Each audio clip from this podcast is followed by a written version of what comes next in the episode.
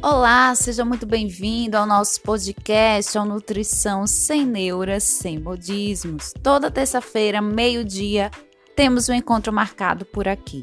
No episódio de hoje, nós vamos falar sobre hipotiroidismo, mais especificamente sobre a relação do hipotiroidismo com anemia. Você já ouviu falar dessa relação? O que é que tem a ver anemia com hipotiroidismo, Nutri? Me ajuda! Eu tô aqui para isso. Episódio novo no ar.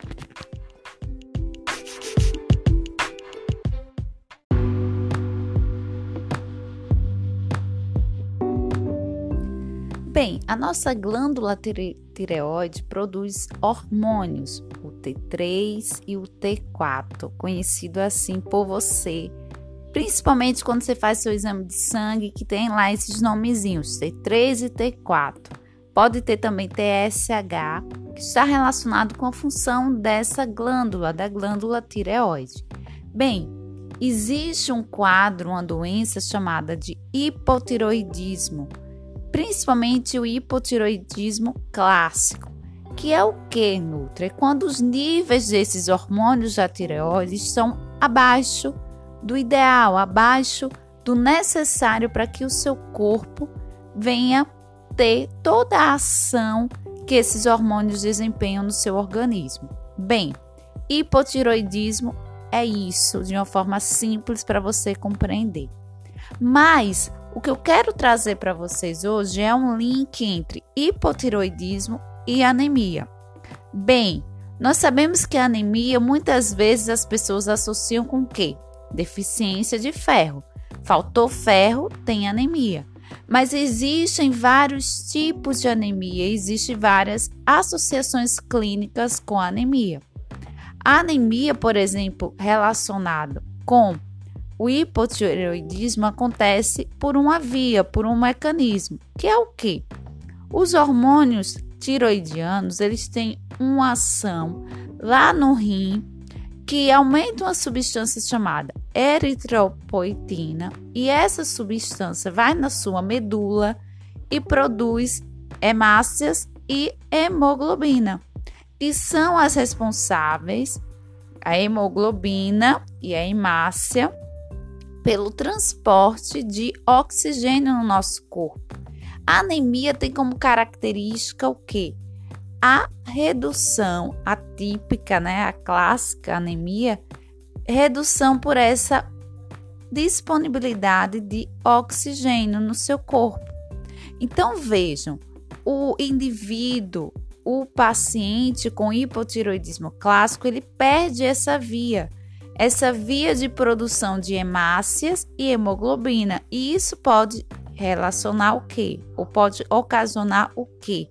A anemia.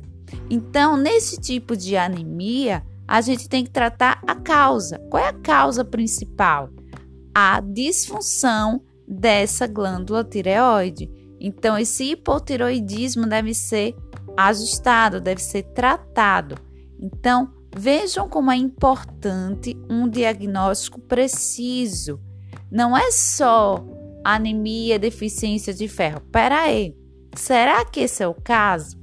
Então, um profissional apto, um profissional que tem esse faro clínico vai colaborar com o tratamento adequado do paciente. Também é importante eu sinalizar aqui que a anemia, a anemia traz consequências sim importantes, porque muitas vezes as ah, é só anemiazinha, eu só tive anemiazinha e não dá o devido valor ou a devida preocupação e atenção a esse quadro, a essa patologia. Então, a anemia, imagine que você, imagine não, você não está disponibilizando para o seu corpo oxigênio.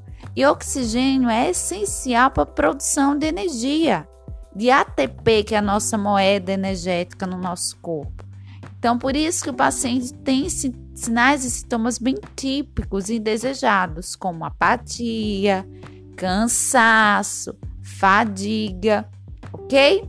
Então, vamos ter esse olhar, essa clareza, esse entendimento.